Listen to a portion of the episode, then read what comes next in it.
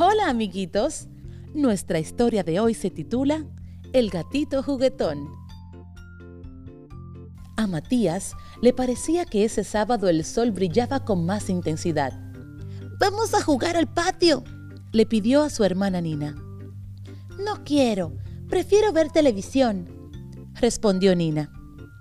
Pero casi todos los días ves televisión, protestó Matías mientras salía con su pelota hacia el patio.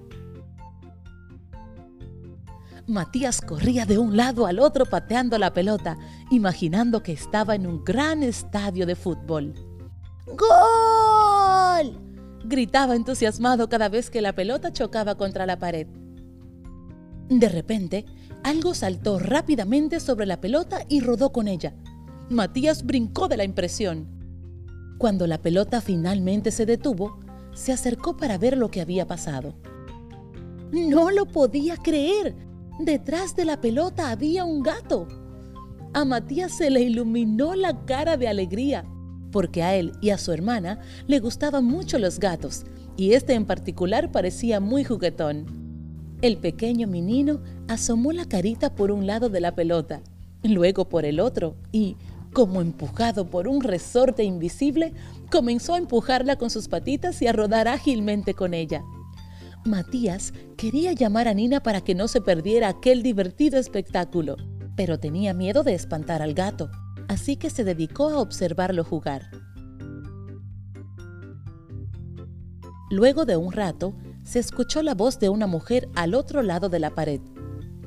Toby, Toby, ¿dónde estás, cariño?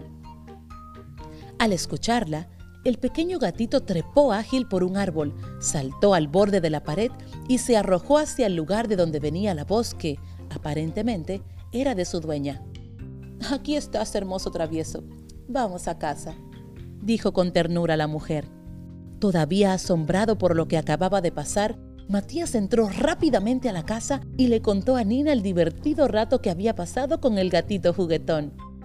Yo quería ver el gatito, dijo apenada Nina. No te preocupes, Nina, le dijo su hermano. Estoy seguro que otro día volverá. Ese día, Matías vivió una experiencia que luego contaría a sus padres y amigos. Mientras, Nina se propuso que en lo adelante aprovecharía cada oportunidad de jugar en el patio. ¿Qué les ha parecido la historia de hoy? ¿Tienen alguna mascota en casa? Las mascotas nos hacen compañía y nos traen mucha alegría. Debemos cuidarlas siempre. Comenta sobre la historia de hoy con tus padres, familiares y amigos. Hasta la próxima.